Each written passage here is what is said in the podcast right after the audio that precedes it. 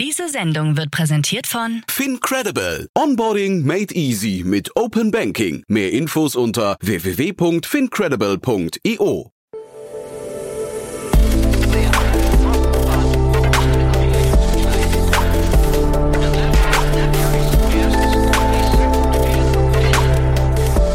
Startup Insider Daily. Interview. Herzlich willkommen zu Startup Insider Daily. Mein Name ist Jan Thomas und heute mal wieder so ein richtig cooles Thema, muss ich sagen. So eins, da geht einem das Herz auf, weil es auf die Zukunft des Planeten einzahlt. So zumindest mein Eindruck. Ich spreche nämlich mit Hans-Georg Höllerer. Er ist VP Product and Marketing von Blue Seafood. Ein Unternehmen, das kultivierte Fischprodukte äh, produziert. Das bedeutet also quasi zellbasiert, im Labor gezüchtet. Ein mega spannendes Thema und ihr könnt euch wirklich auf ein tolles Gespräch freuen, weil wir haben ganz, ganz viele Facetten dieses doch sehr neuen Marktes und Marktpotenzials auch äh, analysiert, besprochen. Hans hat wirklich tolle Antworten gegeben, finde ich, hat uns da mitgenommen auf eine Reise, die, finde ich, eine großartige Vision rüberbringt. Und ja, wie gesagt, mit einer 17,5 Millionen Dollar Runde jetzt gerade auch unterstrichen wurde, also sowohl die Wichtigkeit als auch die Ambition, als auch möglicherweise hoffentlich die Umsetzbarkeit. Deswegen freut euch jetzt auf ein tolles Gespräch. Jetzt, wie gesagt, mit Hans-Georg Höllerer, dem VP Product and Marketing von Blue Seafood. Werbung.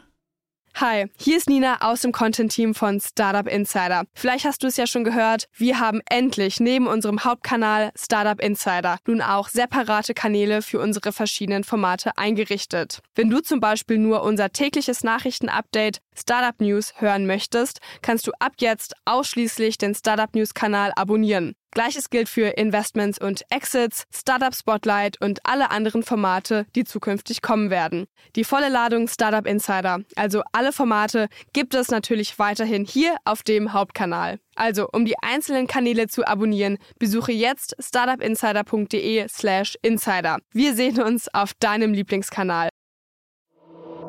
Startup Insider Daily. Interview. Sehr schön, ja, ich bin verbunden mit Hans-Georg Höllerer. Er ist VP Product Marketing bei Blue Seafood. Hallo Hans. Hi Jan, grüß dich. Freut mich bei dir zu sein. Ja, freue mich, dass wir sprechen. Mega cooles Thema, finde ich. Äh, Und wahrscheinlich auch, wirst du uns wahrscheinlich gleich selbst erklären, wahrscheinlich auch mega wichtig für die äh, Zukunft des Planeten. Aber erzähl doch mal aus eigener Sicht. Ja, mega wichtig für die Zukunft des Planeten, gar keine Frage. Ähm, Animal Agriculture verursacht wahnsinnige Mengen an Treibhausgasen, aber zerstört auch unsere Ökosysteme. Und das ist im Fischbereich nicht anders als jetzt bei Kühen oder Rindern, wo man das vielleicht ein bisschen mehr kennt. Und deswegen braucht es eben neue Lösungen, um die tierischen Proteine, die wir brauchen und die wir auch so lieben, deutlich nachhaltiger herzustellen. Kannst du vielleicht mal, bevor wir jetzt über euch konkret sprechen, äh, einfach mal sagen, wo steht denn da eigentlich insgesamt der Markt? Ähm, weil das ist ja ein Markt, der seit mehreren Jahren irgendwie so äh, immer wieder für Schlagzeilen sorgt, aber so beim Konsumenten so richtig angekommen ist er noch nicht, ne? Genau, zum Teil ist er beim, Kon äh, beim Konsumenten angekommen. Also wir sehen, kennen ja mittlerweile alle die Plant-Based Regale im mhm. äh, Supermarkt bei Rewe oder Edeka. Manche Technologien sind aber auch noch nicht beim Konsumenten angekommen. Es gibt ja noch andere alternative Proteine, außer jetzt ähm, zum Beispiel texturiertes Sojaprotein oder Weizenprotein, was man jetzt eben kaufen kann. Es gibt auch pilzbasierte Proteine, es gibt algenbasierte Proteine, es gibt insektenbasierte Proteine. Ich glaube, darüber haben wir alle vor zehn Jahren ziemlich viel gesprochen ja. und dachten irgendwie, ja, 2020 essen wir nur noch äh, Grillenburger. Ist dann nicht passiert, ehrlich gesagt. Ich glaube auch, weil die Konsumenten das dann doch so ein bisschen abstoßend fanden. Interessanterweise ist es viel in äh, Tierfutter gelandet. Also es ist trotzdem ah, ja. eine Proteinquelle, aber nicht direkt für uns Menschen. Menschen. Und das fünfte ist eben zellbasiertes Protein und das ist das, was wir machen. Das heißt wirklich echtes tierisches Protein zu züchten, echte tierische Zellen zu nehmen und denen die Nährstoffe zu geben, die sie brauchen, damit die sich vermehren und äh, das ist auch noch nicht bei den Konsumenten angekommen, weil das äh, in unserem Fall jetzt zum Beispiel auch noch im Zulassungsprozess steckt und noch gar nicht verkauft werden darf. Also es ist schon einiges gekommen, so die erste Welle, äh, da aber auch eine gewisse Ernüchterung zum Teil, weil die Produkte dann auch nicht so mithalten konnten, was irgendwie Geschmack oder Textur anging. Aber ähm, so viel sei versprochen, es kommt noch viel mehr und das wird auf jeden Fall deutlich besser noch. Ja, also ich finde den spannend, äh, den, den Bereich wirklich total interessant. Ähm, du hast gerade gesagt, Nährstoffe geben, die sie brauchen. Kannst du den Prozess mal kurz mhm. erklären? Was, was heißt das eigentlich genau? Gerne. Im Grunde ist es ein einfacher Prozess. Du nimmst einmal Zellen aus einem Tier, Stammzellen, und äh, erstellst dann eine sogenannte Zelllinie. Das ist wie so eine Art Sauerteig, von dem kann man sich immer wieder ein Stück nehmen und dann kann man das weiter ernähren und dann vermehrt sich das. Das heißt, man muss nie wieder zum Tier zurück. Das heißt, wir brauchen am Anfang ein paar atlantische jetzt zum Beispiel für die eine Zelllinie, aber dann nie wieder. Das hast du fast schon was Biblisches. Jesus, der da irgendwie mit einem Fisch 5000 Leute ernährt hat. Mhm. Und dann hat man diese Zelllinie und die Zellen kommen dann in einen Fermenter. Im, große, im Grunde ist das ein großer Stahlkessel, wie so eine Art Brau, Brauereitank. Und da kriegen die alles, was sie brauchen, um, um glücklich zu sein. Also nicht anders als im Tier auch. Im Grunde gaukelst du den Zellen so ein bisschen vor, hier ist alles, was ihr braucht. Es hat sich gar nichts geändert. Vermehrt euch mal äh, fleißig weiter. Da sind dann Aminosäuren drin, äh, Kohlenhydrate, Zucker, viel Wasser auch, Wachstumshormone zum Teil, weil die Zellen auch Signale brauchen, was sie jetzt eigentlich tun sollen. Und dann ähm, erstellt man daraus die Zellmasse. Und das ist der Grundstock der ganzen äh, Produkte, die wir, die wir erstellen. Dann kommt es immer so ein bisschen drauf an, welches Produkt man macht. Wenn man jetzt ein einfaches Produkt machen möchte, wie Fischstäbchen, dann kann man allein schon mit der Zellmasse arbeiten. Zum Teil vermengt man die dann auch noch mit einem pflanzenbasierten Protein, um so ein Hybridprodukt zu bekommen, weil das eine stärkere Struktur hat. Oder man geht noch den Schritt weiter und sagt, okay, wir brauchen jetzt zum Beispiel drei verschiedene Zelltypen, Muskelzellen, Bindegewebe, Fettzellen. Dann muss ich, da muss ich den Zellen sagen, differenziert euch, also so ist der, das ist der biologische Begriff. Also geht quasi in diese eine Richtung als Stammzelle, entwickelt euch weiter und ähm, baue mir dann sozusagen dadurch wie Art Lego-Steine zusammen, aus denen ich dann mein finales Produkt erstellen kann. Also die muss ich dann wieder zusammensetzen. Es kann 3D-Druck sein, es können Gerüststrukturen sein, auf denen man die Zellen aufsät. Das ist dann so ein bisschen ähm, abhängig von dem Produkt, was man macht. Also es ist, es grenzt an Zauberei, aber es ist natürlich auch nicht so, dass wir den Reaktor aufmachen und dann dampft's und dann kommt ein fertiges Fischfilet raus, sondern im Grunde bauen wir diese natürlichen Prozesse von ganz Anfang an nach und müssen natürlich im Endeffekt dann auch die Zellen zum Beispiel wieder kombinieren, um so ein leckeres Filet zu erhalten. Klingt, also das klingt wirklich äh, sehr abenteuerlich, muss ich sagen, aber auch sehr fortschrittlich ja. und äh, zukunftsgewandt. Also das, ähm, da steckt ja wahrscheinlich extrem viel Potenzial eben drin, äh, wenn man hinterher mal darüber nachdenkt, wie man die, den Planeten mit, ich weiß nicht, mal irgendwann zehn Milliarden Menschen oder so ernähren möchte. Ne? Ähm, und damit verbunden aber auch die Frage, dieses ähm, Vermehren im Fermenter, äh, wie, wann kommt ihr da at scale? Also oder was heißt überhaupt at scale in dem Moment? Kriegt ihr das irgendwann hin, dass man damit große Mengen produzieren kann? So die Theorie und die Hoffnung und die Vision. Aha ich finde, wir machen sehr, sehr gute Fortschritte in die Richtung auf jeden Fall. Es ist Wahnsinn. Uns gibt's jetzt seit drei Jahren, was da passiert ist. Wir sind jetzt mittlerweile in so 10 bis 50 Liter ähm, Fermentern, gegen Ende des Jahres dann wahrscheinlich 500 und dann irgendwann auch größere. Aber um das Ganze mal so ein bisschen konkreter zu machen, also jetzt gerade in dem Labormaßstab, in dem wir noch sind, können wir so 10 Kilo Produkt pro Monat ungefähr herstellen. Mhm. Nächstes Jahr, wenn dann unsere Pilotanlage, die wir jetzt gerade in Hamburg bauen und die nach dem Sommer eröffnet wird, wenn das anläuft, dann sprechen wir von hunderten Kilo pro Monat. Also das sind alles jetzt noch keine Mengen, wo eine Rewe zum Beispiel sagen würde, okay, lass uns die Supermarktregale befüllen, mhm. sondern es sind Mengen, wo ein interessierter Starkoch, eine Starköchin sagt, ah, lass uns das einmal pro Woche auf die Karte im Restaurant setzen, das entsprechend marketingmäßig begleiten, um den Leuten diese komplett neuartige Art echtes tierisches Protein herzustellen, auch erstmal zu erklären, sie damit vertraut zu machen. Und dann so richtig industrielle Produktion wird es dann ab 2026 erst geben. Mhm. Also das wollte ich gerade fragen. Das heißt, das wäre so der Bereich, wo ihr dann irgendwie auch für, für so ein Rewe oder so interessant werdet, weil man muss ja schon, also im Prinzip in den Massenmarkt reinzukommen, sind ja zwei Dinge wahrscheinlich ne, für euch. Das eine ist ja quasi die Produktionsmengen, die ihr schafft und du hast aber auch den Zulassungsprozess gerade angesprochen. Der muss ja wahrscheinlich in Deutschland, vermute ich mal, ist er mal wieder ein bisschen hinten dran oder bin ich jetzt äh, zu zynisch? Ähm, aber ähm, also kommt ihr da schnell genug voran, dass das auch überhaupt erlaubt wäre, im Rewe aufzutauchen? Die selbstkritischen Deutschen, wir sind das eigentlich schon gewohnt, dass wir da immer ein bisschen bashen müssen. Ja, aber du hast natürlich vollkommen recht, ne? Das ist leider das Tragische dabei, ne? Man würde es ja gerne anders sehen, ja. Ja, ja aber es sind diesmal nicht nur die Deutschen, sondern sind die Europäer, weil solche Sachen europaweit geregelt sind. In Europa müssen wir das durch die sogenannte Novel Food äh, Zulassungsordnung bringen und äh, da sind Zeiträume von drei Jahren jetzt gar nichts Ungewöhnliches von Einreichung des Dossiers, bis man dann auch wirklich das Okay bekommt. Das heißt, als Startup ähm, allein die Finanzierungsrundenzyklen sind ja kürzer als drei Jahre, sind mhm. vielleicht zwei Jahre oder eineinhalb. Und dazwischen wollen die Investoren natürlich Fortschritte sehen. Das heißt, als Startup ist das jetzt nicht das einzige äh, Pferd, auf das wir setzen, sondern wir sind ganz eng jetzt im Zulassungsprozess in Singapur schon, wo wir Mitte, Ende nächsten Jahres die Zulassung erwarten und dann eben in ersten Restaurants starten werden. Und wir sind auch in den USA mit der FDA ähm, im Zulassungsprozess und führen da erste Gespräche. Das Coole ist, sowohl in USA als auch in Singapur herrscht, ein gewisser Pragmatismus. Da kann man einen Prozess anfangen, indem man einfach einen Call macht oder eine E-Mail schreibt und das Pitch-Deck mal hinschickt und dann sagen die, ah ja, cool, interessant. Wir brauchen, glaube ich, das und das und das von euch. In Europa ist es eher so, du musst das fertige Ding abgeben und vorher redet da keiner mit dir. Und da ist aber immer das Problem, dass wir zum Teil nicht 100% wissen, welche Anforderungen wir überhaupt erfüllen müssen. Also wir wissen schon, wir müssen Food Safety zum Beispiel zeigen, aber wir wissen nicht, muss diese Studie jetzt 100 Ratten drei Monate füttern oder reichen 50 Ratten für einen Monat?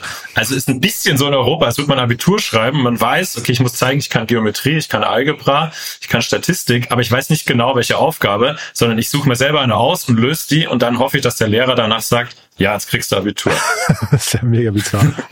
Was heißt das hinterher, sag mal, bei euch intern? Was führt man da für Diskussionen über den Standort? Ähm, kann das auch sein, du hast mir ja gesagt, ihr, ihr zieht jetzt nach, nach Hamburg in Kürze, können wir auch gleich noch drüber sprechen, aber kann das auch sein, ihr müsstet vielleicht irgendwann mal umfirmieren nach USA oder Singapur? Oder zumindest da ein zweites Standbein aufbauen. Oder so, ja. ja. Auf jeden Fall. Hm. Obwohl wir uns natürlich schon auch als europäische Firma sehen und das auch gerne sind. Ich meine, wir sind eine Ausgründung aus dem Fraunhofer in, in Lübeck. Ich finde, es ist auch eine tolle deutsche Erfolgsgeschichte zu sagen, aus der Grundlagenforschung ähm, ist, eine, ist eine erfolgreiche Firma entstanden. Wir sind in Hamburg jetzt dann bald zu Hause. Ich finde auch diese Narrative zu sagen, ja, der Fischfang des 21. Jahrhunderts sieht vielleicht ein bisschen anders aus als der Fischfang des 20. und des 19. Jahrhunderts, von dem auch ehrlicherweise nicht mehr so viel über ist.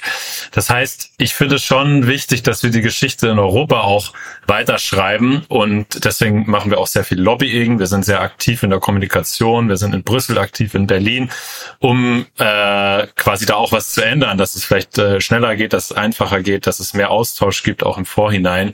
Aber wie vorhin schon gesagt, wir müssen natürlich pragmatisch bleiben und dürfen nicht alles auf eine Karte setzen.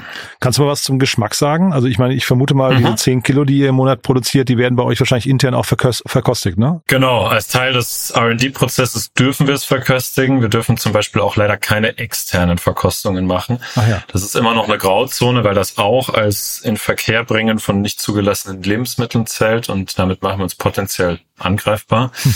Ähm, genau, wir verkosten das intern. Auch Investoren, die bei uns waren, haben das natürlich verkosten wollen, weil sie natürlich wissen wollten, okay, was ist das? Schmeckt das wirklich? Im Endeffekt ist es ja was, was die Leute genießen wollen und äh, was sie irgendwie in den Mund stecken, was sie was sie essen und dazu muss es einfach gut schmecken und es schmeckt gut. Es schmeckt ähm, die Produkte, die wir jetzt haben, wenn du jetzt uns besuchen würdest, das wäre Fischbällchen und Fischstäbchen aus Forellenzellen und die haben auch so einen leichten Forellengeschmack einfach und auch diese diese Farbe, die man kennt und ähm, es gibt sicher noch Sachen, die wir, die wir gerade am verbessern sind, zum Beispiel den Nährwert.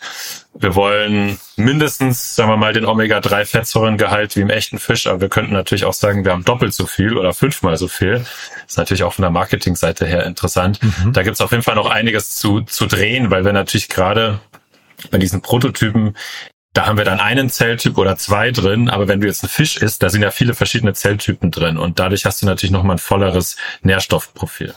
Das klingt jetzt erstmal so, als ähm, seid ihr wirklich eine gleichwertige Alternative möglicherweise mal. Also du hast ja gerade gesagt Theorie und Vision, ne? aber ist noch alles ein bisschen weit weg, aber ähm, als wäre das mal irgendwann gleichwertig. Gibt es denn auch Nachteile? Gibt es denn irgendwie signifikante Unterschiede, die, wo ihr vielleicht nicht so gut seid wie das Original? Also eigentlich will ich ja sagen, Nachteile gibt's immer, weil ich finde, wenn einem irgendjemand erzählt, der ist Free Lunch, dann ist es meistens Quatsch.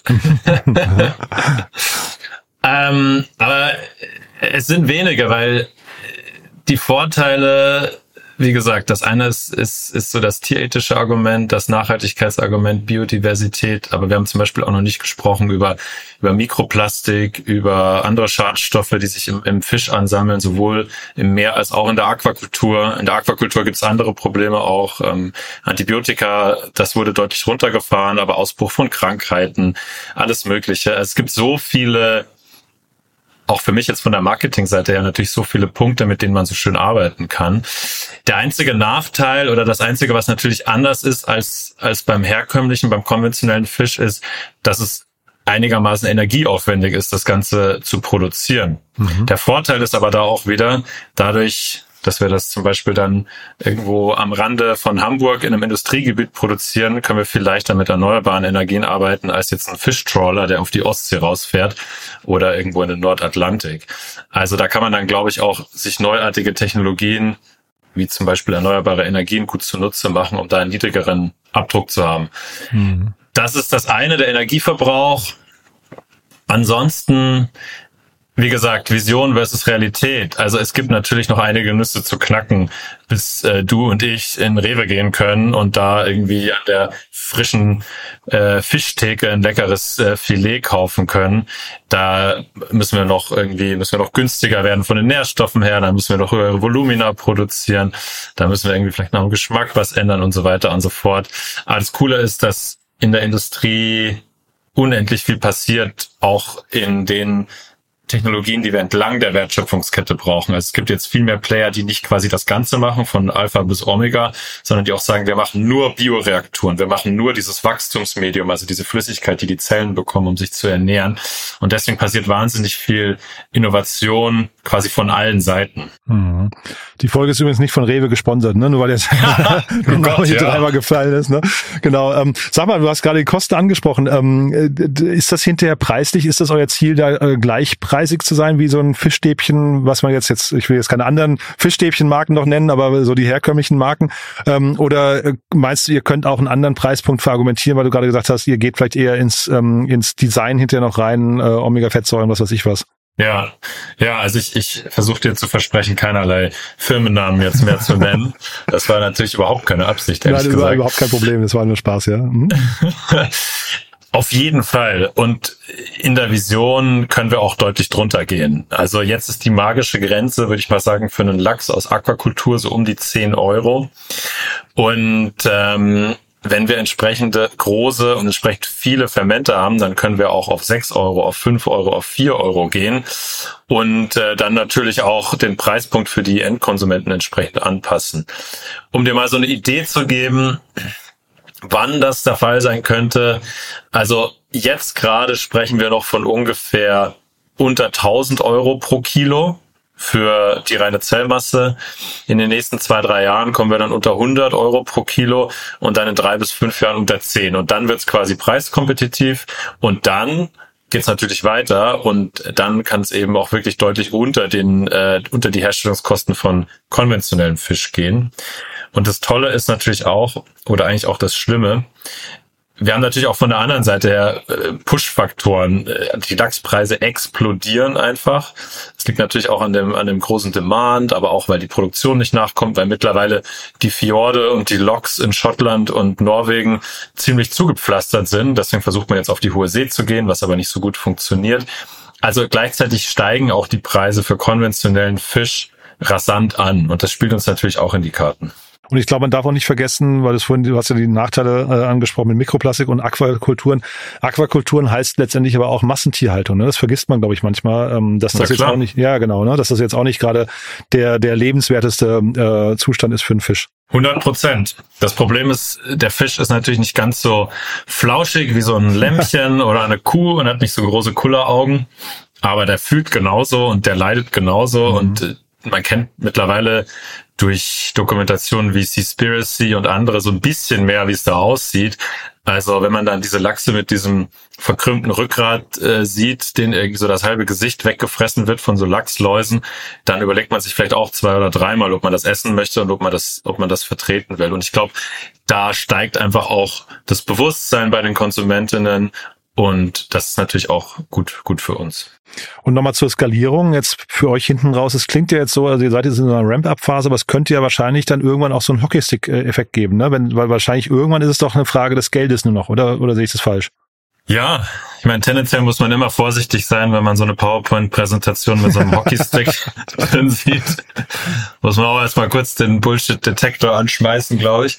Aber im Grunde ist es dann irgendwann, die Limitation ist dann vor allem einfach, wie viel von diesen Fermentern du aufstellst. Genau, das meine ich, ne? Stellst du fünfmal 20.000 Liter auf oder stellst du hundertmal so viel auf oder stellst du es an zehn verschiedenen Orten auf? Das ist natürlich auch ein Vorteil der Technologie, dass du deutlich regionaler, dezentraler produzieren kannst mhm. und auch dir diese langen Transportwege ähm, ersparst. Ich weiß die Zahlen nicht mehr, aber der meiste Fisch, den wir in Deutschland essen, wird ja importiert. Also das weiß ich schon, 80 Prozent des Fisches wird importiert. Und der, der importiert wird, der ist oft schon viele Tage, also nagel mich drauf fest, eine oder zwei Wochen unterwegs und quasi auch überhaupt nicht mehr, überhaupt nicht mehr frisch und hat auch schon viel im, äh, verloren an Geschmack. Mhm. Und das sind alles Probleme, die dann auch aus dem Weg geräumt werden, wenn man deutlich lokaler produzieren kann. Das heißt, das wäre eher eure Strategie, weil du hast ja vorhin gesagt, ihr würdet äh, vielleicht in irgendeinem Vorort äh, produzieren, äh, hast äh, wegen erneuerbaren Energien und so weiter. Und da habe ich schon gedacht, na ja, man könnte ja eigentlich auch da produzieren, wo zum Beispiel die ganze Zeit die Sonne scheint oder so, also in, was weiß ich, in Afrika oder sowas. Das, ich höre aber gerade raus, du sagst eher, äh, sag mal, dezentral vor Ort, wo zum Beispiel, keine Ahnung, ähm, irgendein großer ähm, Fertiggerichtehersteller dann seine Produktionsanlagen hat. Es ist so ein Mittelding. Also es wird am Endeffekt jetzt nicht bei jedem in der Küche stehen oder da wird es auf jeden Fall noch so ein bisschen dauern, weil dazu ist die Technologie zu komplex und braucht auch zu viel ja, zu viel außenrum, damit es wirklich funktioniert und geschultes Personal. Man kann es auf jeden Fall überlegen, es dorthin zu stellen, wo es im größeren Maßstab gebraucht wird. Also, dass man zumindest sagt, äh, jede Stadt ab 50.000 Einwohner oder so produziert ihren Fisch einfach selbst. Und es mhm. ist jetzt nicht mehr alles aus wie es jetzt halt ist, wird irgendwie in Hamburg oder in anderen Häfen angeliefert und dann ähm, äh, verschifft. Also das ist auf jeden Fall was, wo es dezentraler geht. Produktion, da wo die Energie am günstigsten ist, ist natürlich immer ein Trade-off, weil danach muss man den Fisch auch irgendwo hin liefern. Mhm. mhm. Das muss dann auch wieder äh, zusammenpassen. Und vielleicht an der Stelle auch so, ich war ja, habe ja vorher ähm, zweieinhalb Jahre bei der Bill und Melinda Gates Stiftung gearbeitet und mich ah, ja. viel mit Entwicklungszusammenarbeit auseinandergesetzt und den großen Fragen der Menschheit und natürlich vor allem auch Armut im globalen Süden. Und ich bin immer so ein bisschen skeptisch, wenn Leute sagen, ja, das wird uns jetzt helfen, den, den Welthunger äh, zu, zu stillen und das zu lösen. Mhm. Also neue Technologien sind mit Sicherheit wichtig. Ich glaube natürlich auch, dass Verschiebungen irgendwie im globalen Mächteverhältnis wichtig sind. Und man darf nicht vergessen, dass jetzt gerade in den Anfangsjahren natürlich so eine Technologie wie unsere schon auf der komplexeren Seite ist und schon auch äh, ein gewisses Umfeld braucht, angefangen von, was weiß ich, stabiler Elektrizitäts-, Wasser und so weiter Versorgung.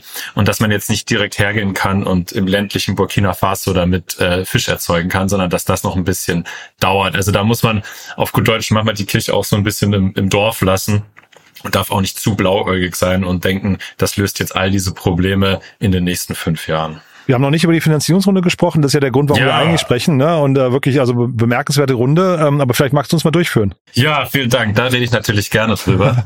ähm, ja, das Team hat Unglaubliches geleistet. Die letzten sechs bis neun Monate in einem, wie wir alle wissen, nicht ganz so einfachen Marktumfeld auch in einem Marktumfeld, wo gerade alternative Proteine ähm, im letzten Jahr, ich hatte es vorhin angesprochen, so ein bisschen abgeflacht sind von der von der Nachfrage her, wo, wo der Aktienkurs von Beyond Meat eingebrochen ist, wo eben Leute auch gemerkt haben, na diese pflanzenbasierten Proteine sind am Ende vielleicht zum Teil auch prozessiert, äh, haben nicht ganz den Geschmack, den ich mir erwarten würde, und da ist doch noch einiges an, an Aufholpotenzial da.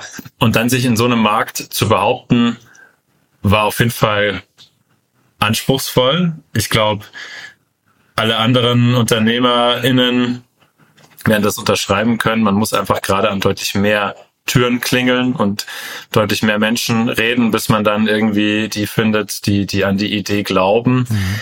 Ich glaube, wir können uns glücklich schätzen, dass wir Investoren gefunden haben, die ganz, ganz tief reingeschaut haben, die gesagt haben, na, im Endeffekt kommt es ja auch drauf an, was habt ihr für Zelllinien? Wie, wie stark sind die, wie gut sind eure Rennpferde quasi, auf die wir setzen. Mhm. Und die sind sehr, sehr tief eingestiegen in die genetische Stabilität und was nicht alles von unseren Rennpferden und haben halt gemerkt, da stehen richtig, richtig gute im Stall und ähm, die werden noch weit und schnell laufen können.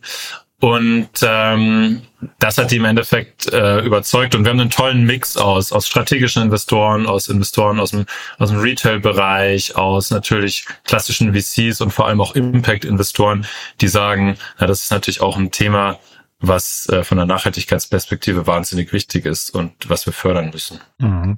Äh, mir ist aufgefallen, Delivery Hero hat bei euch investiert. Das fand ich interessant. Mhm. Ja, wie kam es dazu? Die waren auch schon in der Seed-Runde dabei, Ach, 2021 ja. und wie eigentlich alle Investoren aus der Seed-Runde sind die dann äh, mitgegangen. Mhm. Aber trotzdem, was sehen die in euch? Die sehen in uns, oder wir sehen natürlich auch in denen was, ähm, die sehen in uns eine, eine Zukunftstechnologie, echten Fisch auf komplett andere Art und Weise zu produzieren. Und die wollen eben auch äh, mit, mit dabei sein. Und für uns war das vor allem auch interessant, ähm, um in den asiatischen Markt einzusteigen und äh, mit denen potenziell zu, zu kooperieren. Ja, ich versuche nur gerade, aber das wirst du wahrscheinlich nicht beantworten können oder wollen, ne? aber ich versuche ein bisschen die Strategie von Delivery Hero dahinterher zu verstehen, ob die irgendwann auch mal ähm, Lieferant werden möchten für ihre Restaurants. Ne? Das wäre ja eigentlich ganz spannend, weil äh, irgendwie müssten sie ja quasi das, das Produkt von euch müsste ja irgendwie matchen zu ihren, zu ihrem Businessmodell wahrscheinlich, ne?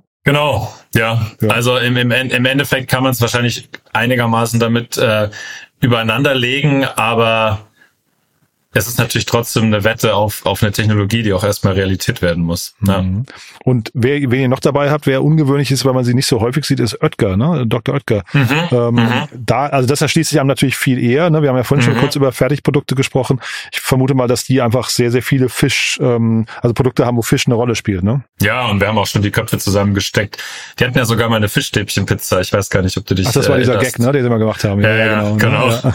Es muss jetzt natürlich nicht das sein, aber es kann ja auch eine Thun Thunfischpizza sein oder, Aha. oder anderes. Ähm, da ist, da ist der, der Overlap, glaube ich, glaube ich, relativ klar, dass man mhm. sagt, da gibt's eine ganz neue Art, äh, Inhaltsstoffe unserer Produkte herzustellen. Lass da mal einen Fuß in die Tür stellen. Und wir haben auch Interesse von vielen anderen großen Namen in dem Bereich, die alle, die zum Teil noch nicht dabei waren, aber mit denen wir Gespräche führen, die alle eben das nicht verpassen wollen, wenn eine komplett neue Plattformtechnologie auf den Plan tritt, äh, Fisch in Deutschland auch zu erzeugen und damit dabei sein wollen. So, und jetzt habt ihr 17,5 Millionen Dollar auf dem Konto. Das fühlt sich wahrscheinlich ganz gut an, ne? Ähm, mhm. Neues Büro hast du gesagt, dann hast du gesagt 500 ähm, Liter als Produktions, äh, nächste Produktionsstufe, ähm, ne, wenn ich es richtig verstanden habe. Genau. Ist, sind das schon die Meilensteine jetzt für euch, also die, diese nächste Produktionsstufe, oder gibt es andere Meilensteine, die daran gekoppelt sind? Du hast gerade in Asien Eintritt, Singapur hast du schon erwähnt, ähm, äh, Nordamerika Zulassungen und so weiter. Sind das alles Schritte, die jetzt quasi in den nächsten 12 bis 18 Monaten passieren müssen? Du hast es eigentlich ganz gut zusammengefasst. Ach ja. Ja. okay. Ja. ja. Na, weil wir denken natürlich von der Series B her, die wir mit Sicherheit brauchen werden.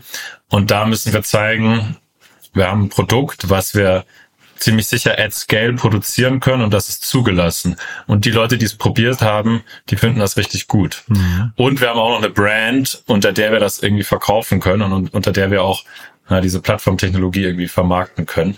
Und das alles in den nächsten 18 Monaten braucht eben einerseits diese neue Pilotanlage in, in Hamburg, unser neues Hauptquartier, dann wirklich größere Fermenter bis zu 500 Liter Ende des Jahres und dann vor allem eben auch die Zulassung in Singapur und in den USA. Da wird es wahrscheinlich nächstes Jahr noch nicht klappen, aber das ist dann was für 2025. Mhm. Sag nochmal ganz kurz, weil du gerade Brand angesprochen hast. Ähm, ist es eine Publikumsbrand? Wir haben ja vorhin kurz den Supermarkt, den wir jetzt nicht nochmal erwähnen möchten, äh, schon genannt. Ja, auf keinen Fall. Ja, aber wir hatten eben auch Oetker äh, als, als Strategen dabei. Ähm, da, bei Oetker wäre es ja wahrscheinlich nicht eine Fischstäbchenpizza powered by Blue, sondern es wäre ja wahrscheinlich eben eine Oetker-Pizza. Das heißt, ähm, seid ihr eher eine B2B-Brand oder eine B2C oder beides? Das ist eine großartige Frage natürlich, äh, die sich viele in dem Bereich stellen. Ähm, machen wir das alles bis zum Ende oder, oder liefern wir jemanden die Ingredients und die machen das finale Produkt? Mhm. Unsere Hypothese ist gerade, wir versuchen es in so vielen Orten wie möglich, solange wir können, wirklich selber bis zum Ende zu durchdenken oder zumindest als B2B2C-Brand, mhm. als Stempel, sagen wir mal, auf der Pizza dann noch in Erscheinung zu treten oder im Restaurant ähm, mit einem kleinen Logo dann neben den Gerichten, die man bestellen kann, in Erscheinung zu treten, damit äh, wir auch die Narrative um diese komplett neuartige Technologie so lange wie möglich äh, kontrollieren können. Mhm, spannend das muss noch lange nicht unter der Blue Seafood Brand sein. Also es kann auch sein, dass wir nochmal eine neue Consumer-Facing Brand dann ab Mitte, Mitte, Ende nächsten Jahres für den Launch in Singapur entwickeln und äh, Blue Seafood dann eher immer so die Mutter, Mutterfirma bleibt. Mhm. Und es kann auch sein, dass wenn du mich in zwei Jahren fragst, dass ich dir sag wir haben eine wahnsinnig tolle Kooperation mit einem einschlägigen Fischstäbchenhersteller und da liefern wir jetzt große Blöcke an Rohmaterial und die verfeinern dann das und verkaufen das unter ihrer eigenen Brand, mhm. weil wir irgendwie festgestellt haben, das ist das, das ist das Klügere. Aber gerade, wie gesagt, die Hypothese erstmal, Wertschöpfungskette so lange wie möglich kontrollieren, auch weil wir natürlich dann die Margen auf das finale Produkt im Zweifelsfall erstmal selber einstreichen wollen und mhm. müssen, weil wir gerade natürlich von der Kostenseite noch nicht so günstig sind, wie wir irgendwann mal sein werden. Mhm. Du dann vielleicht ganz zum Schluss nochmal ganz kurz Risiken bei der ganzen Geschichte. Also wir hatten ja vorhin schon kurz über Nachteile gesprochen, aber siehst du auch Risiken, die jetzt quasi, du hast die Series B gerade angesprochen, bis wohin ein bisschen was passieren muss, ähm, aber auch darüber hinaus, ähm, die jetzt vielleicht dafür sorgen könnten, dass hinterher Blue, was ich irgendwann sein logisches Ende erreicht, weil es irgendwie nicht weitergeht? Mhm. Eine gute Frage. Also, was wir natürlich erst wissen, wenn wir wirklich im Markt sind, ist so das ganze Thema Consumer Acceptance, wobei ich mir da ehrlich gesagt relativ wenig Sorgen mache. Es gibt viele einschlägige Studien, die sehr, die sehr positiv sind. Und ich denke auch, sobald die Leute das probiert haben und merken, das ist lecker und es ist zugelassen und dadurch auch sicher, ähm, werden wir da gar kein Problem haben. Und wir sind ja noch dazu zum Beispiel GMO-frei. Es kann natürlich sein, dass irgendjemand anders in dem Space es irgendwie versemmelt, irgendein Skandal oder sonst irgendwas, quasi diese ganze Branche so ein bisschen überschattet. Das wäre was, was außerhalb von unserer Kontrolle läge. Also das ist sicher ein Risiko. Die anderen Risiken, warum es nicht klappen könnte, wie gesagt, es sind einfach noch R&D-Meilensteine, die vor uns liegen. Die Skalierung in die größeren Reaktoren, den Preis für das Nährstoff, für das äh, Wachstumsmedium runterzubekommen. Da müssen wir einfach weiter mit den schlauen Köpfen, die bei uns arbeiten, dran, dran ackern und äh, dann kriegen wir das auf jeden Fall hin.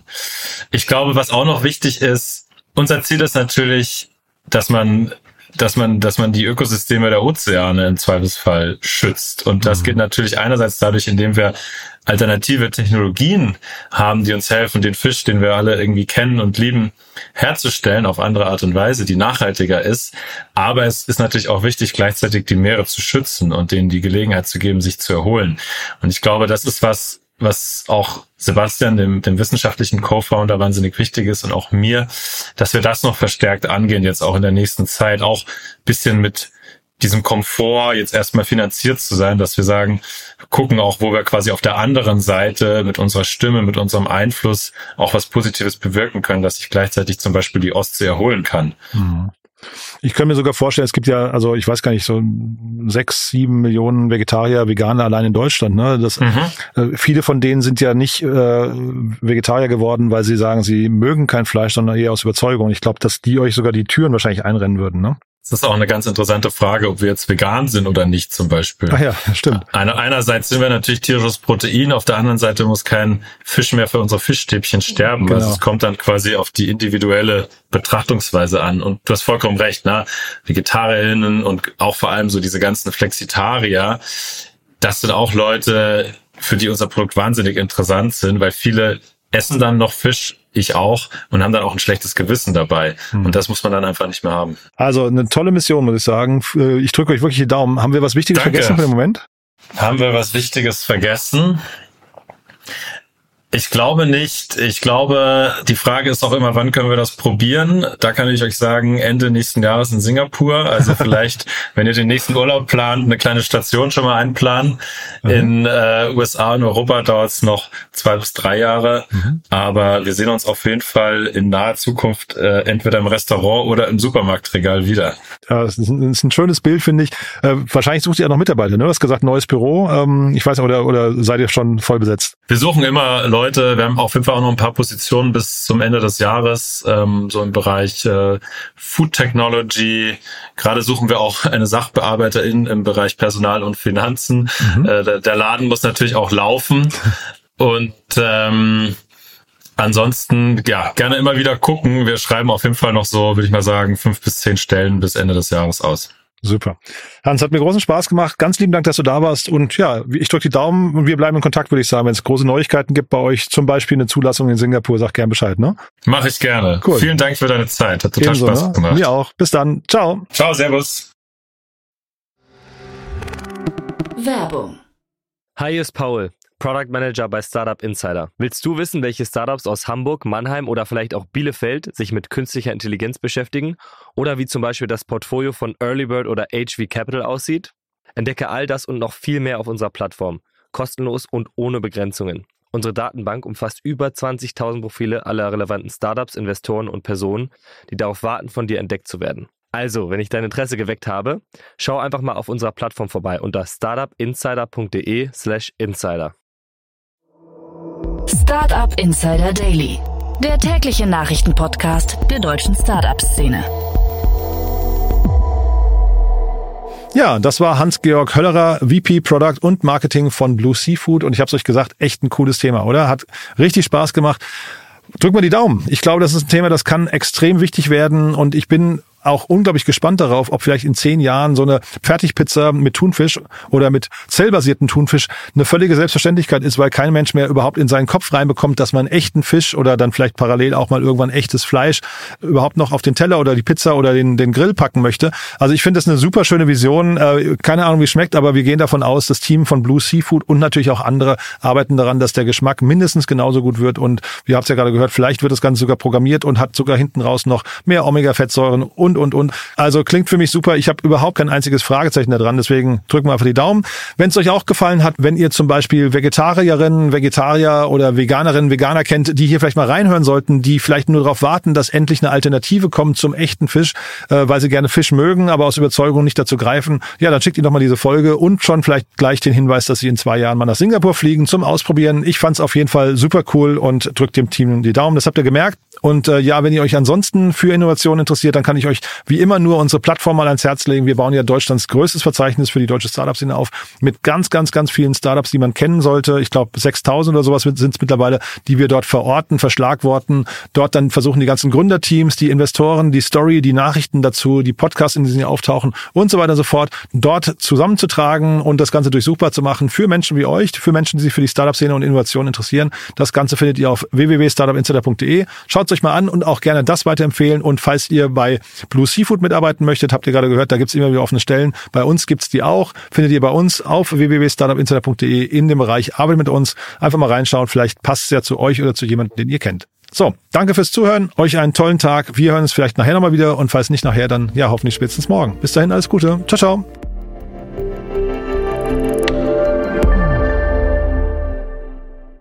Diese Sendung wurde präsentiert von Fincredible. Onboarding made easy mit Open Banking. Mehr Infos unter www.fincredible.io.